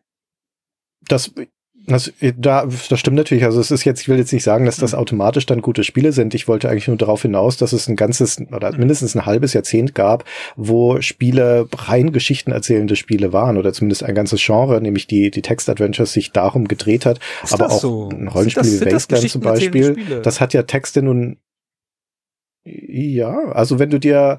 Das waren so, ich, ich also, naja, gut, das ist ein, das führt ein bisschen zu weit, aber du hast schon, du hast schon recht. Ne, ne naja, das ist die gleiche Frage heute auch noch. Also auch da ein Shooter erzählt eine Geschichte, dann ist baller, baller, baller, baller, dann geht die Geschichte weiter. ja, natürlich hast du irgendwie Spielmechanik dazwischen, aber das, äh, wir müssen es schon im Kontext von unserem Medium sehen, von dem interaktiven Spiel. Aber klar hattest du die erzählenden Geschichten schon damals. Die wollten eine Geschichte ja, ja, du erzählen. Hast recht. Die Spielmechaniken ja, ja. stand ihnen ja leider oft im Weg, wie bei Amnesia. Aber so Deadline zum Beispiel ist ein geschichtenerzählendes Spiel, das stimmt schon. Ja, Talk oder, zum Beispiel Mir nicht. fällt ein, ein. Stationfall ein, ein Stationfall, das mit, mit Floyd zum Beispiel einen Charakter hat in der Liste der besten, memorabelsten Charaktere. Das, das ist ja auch meistens die Zeit, das Zeitalter Mhm. der Grafik. Aber Floyd, der Roboter, der sich am Ende, der dein Buddy ist und ein Opfer, der sich am Ende für dich und stirbt. Also, ja, für die Generation von Spielern war das der erste Moment der Tränen in den Augen und nicht Eris in Final Fantasy VII. Also, das haben die Spiele auch in den 80ern schon Das geschafft. stimmt. Also hat die GameStar einfach die Liste falsch gemacht. Nee, um Gottes Willen. Also das ist nicht das, was ich unterstellen möchte, sondern ich Der, glaube, der, der, ist der Gunnar ist, der ist fast symptomatisch auf. Krawall gebürstet heute. Kann das sein? Er will hier so, ja. Wobei du hast Ja, recht. schon, Eigentlich oder? ist da ein Fehler passiert Ja, und genau. sollte korrigiert werden. Ja. Kann es vielleicht daran liegen, dass auch diese Liste nostalgisch verklärt ist aus Ah. dem Erleben der Menschen, die sie erstellt haben? Jetzt kommt er wieder mit seiner Frage an. Ah, Na, aber es ist doch so. Ich meine, wenn ich Leuten sage, hey, du musst unbedingt Master of Orion 2 spielen, und dann schauen sich Leute Master of Orion 2 sagen, äh, an und sagen, hä? Was ist das für ein alter Schrott? Was soll ich denn damit? Oder schauen halt Check the Line 2 an oder schauen. Nee, Homeworld nicht. Homeworld, das ist da, das ist indiskutabel. Wer Homeworld nicht mag, der ist äh, einfach raus, mit dem rede ich nicht mehr. Aber ihr wisst, was ich meine, ne? Also wie sehr kann man denn, glaubt ihr, kann man denn wirklich diese Klassikerformel, wie es der Christian auch analytisch äh, gemacht hat und versucht hat, kann man die wirklich auf nüchterne, objektive Fakten herunterbrechen, wie wir sie hatten? Also Bedienbarkeit, Lesbarkeit, äh, ne, vielleicht irgendwie Balance zwischen Zugänglichkeit und aber dann auch Tiefe. Ne, lohnt es sich einzuarbeiten, so ein bisschen das als Formel. Plus irgendwie noch, äh, hat es eine gute Story. Das ist jetzt sehr vereinfachend ausgedrückt. Also in nüchterne Fakten. Oder ist doch ein ganz großer Teil auch davon, wie habe ich selber diese Spiele damals in meinem Leben, in welcher Situation erlebt, die das Ganze halt für uns persönlich verfärbt. Beides? Lass uns mal über sagen. Grafik reden, würde ich sagen. Nein, Entschuldigung. Mach gerne, mach gerne. können wir, können wir Chris jetzt einfach wegschalten? Können wir. Maurice, du wolltest was sagen.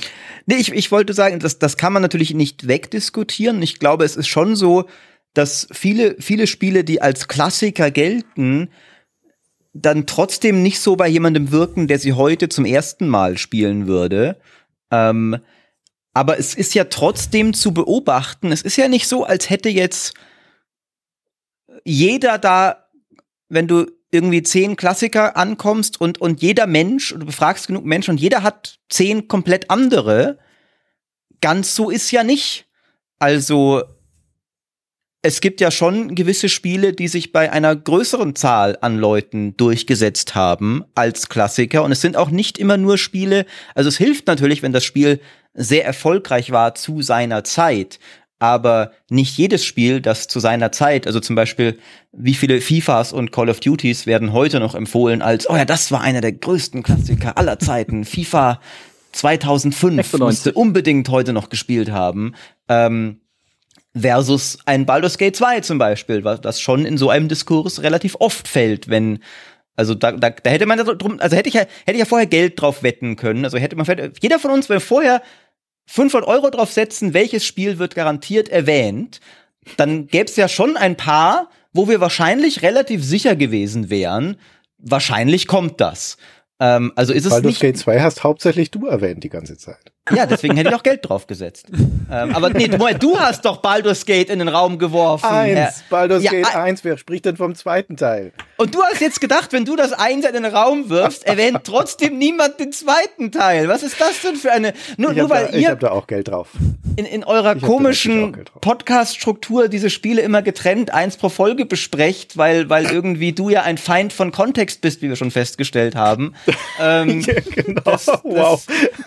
Das ist das, was hier rausgenommen werden wird aus diesem Podcast. Alles andere wird vergessen, aber der Schmidt, der hat's nicht so mit dem Kontext. Ganz genau. Da- Das ist jetzt, nee, aber also es, es gibt ja schon Spiele, die da auch, also es gibt sicher keinen, es gibt nicht den finalen Konsens, den wird es nie geben, dazu ist es zu subjektiv. Aber es gibt schon Spiele, die näher an einem Konsens dran sind als andere. Ähm, also denke ich schon, dass es auch Kriterien gibt, die etwas nüchterner sind, als ich habe es damals gern gespielt, als ich sieben Jahre alt war. Ähm, und ich, ich denke, was, was tatsächlich Also ich, ich finde, wir, wir haben es relativ am Anfang, auch mit dem, was Gunnar gesagt hat, sind wir, finde ich, dem, was ein Klassiker macht, schon vergleichsweise nahe gekommen. Es ist ein Spiel, das eine gewisse Sache herausragend gut bis hin zu am besten in seiner Zeit gemacht hat und das seitdem auch nicht mehr erreicht wurde in dem Bereich. Ich finde, ein, ein Spiel nach dieser Definition hat eine relativ hohe Chance, ein langanhaltender Klassiker zu werden. Ähm, nun ist natürlich auch die Frage, ist etwas erreicht worden oder nicht, ist in sich subjektiv. Hat, ist zum Beispiel Dragon Age Origins besser als Baldur's Gate 2, ja oder nein? Kann man drüber streiten. Ähm, aber ich finde, mit der Definition kann man ganz gut zumindest vielleicht eine Wahrscheinlichkeit aufstellen, wie hoch ein Spiel ein groß, ein unsterblicher Klassiker ist.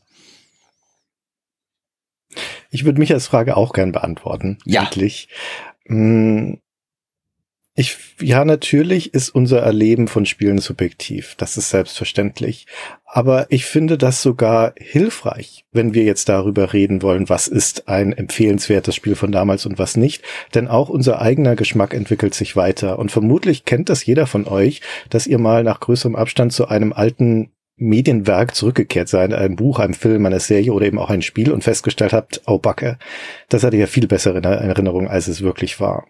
Bei mir war das leider der Fall, zum Beispiel, als ich nach einem Jahrzehnt mal wieder zu System Shock 2 zurückgekehrt bin. Den habe ich ja damals bei der GameStar eine 90 gegeben, habe es dann später nochmal gespielt und dachte, ah, schon ein ganz schön umständliches Spiel, ja, und es ist schon ganz schön langgestreckt und hat schon eine echt eklatante Menge in seiner Zeit war es phänomenal. Ja? Also war eins meiner Lieblingsspiele damals. Und es ist immer ein bisschen gefährlich zu spielen, die man auf einen Sockel gestellt hat, ja, die da oben am Firmament sind, da wieder zurückzukehren, weil wenige Dinge verdienen wirklich diesen Status. Aber es ist ein Zeichen dafür, dass auch unser Geschmack sich dem Zeitgeist anpasst. Und der wichtige Punkt ist, es gibt aber Spiele, zu denen kann ich zurückkehren und sie sind immer noch genauso gut wie damals. Und das ist dann auch wieder auf einer subjektiven äh, Ebene für mich ein Indikator, dass diese Spiele offensichtlich irgendeine Qualität haben müssen, die sie absetzt von dem System Shock 2. Das sind wir natürlich wieder bei der Frage, was ist denn denn das jetzt genau? Aber zumindest ist es schon so ein bisschen so ein Lackmustest, was besteht denn den Test der Zeit besser und was schlechter? Das nimmst du zurück mit System Shock 2. Ja, genau, soll er zurücknehmen. Das System Shock 2 ist, okay. ja, ist ja immer noch, also es ist immer noch genial. Ich liebe es immer. Ich habe das erst neulich wieder, hm. wieder installiert. Ist immer noch so super, wie es damals war. Zu 115 Prozent. Vielleicht sogar 125. Ja. Ja, das ist hat, äh, subjektiv. dieses, das erinnert dich an dieses äh, Fleischlevel da, an dieses oh, organische Ding. Ja, Mai, so. aber das ist wie, das, wie dieses Riesenbaby am Ende ja. von Half-Life. Es gibt halt immer so Dinge, die blendet man aus im Kopfkanon und es gibt mhm. immer so Dinge, die behält man halt dann trotzdem gerne bei. Mhm. Mhm. Ja, okay, du hast recht. das hat jetzt nicht lange gehalten, deine standhafte Verteidigung. Nein, ist immer noch, nein, aber es ist wirklich, also von der, rein vom Erleben her und auch von dem, von der Bedienbarkeit, von der Mechanik finde ich, ist System Shock 2 immer noch okay. Also das, da wäre ich wirklich. Okay, sagen. ja, es ist immer noch ein sehr gutes Spiel. Ne? Und das ist natürlich auch die Fallhöhe war deswegen so hoch, weil ich sagte ja, für mich war das halt einmal äh, zu seiner Zeit das beste Spiel, das ich je gespielt hatte. Aber sowas kann ja eigentlich nicht bestehen bleiben, zwei Jahrzehnte später. Es wäre ja traurig, wenn es so wäre. Ja. ja. Ich, äh, für mich würde es in die Kategorie fallen, die wir aufgestellt haben, so ein bisschen. Ne? Also kannst du heute immer noch gut spielen. Aber ne, man muss halt immer dann dieses Aber mitschicken, aber perfekt ist es halt auch nicht. Ja, der Fleischlevel-Mensch. Oh. Ja, Gunnar, was Gunnar sagt das Nee, bin, ja. der, bin, der grundsätzlich bin der grundsätzlich deiner Meinung. Ich finde aber auch, dass das ein Klassiker nicht in sich perfekt sein muss.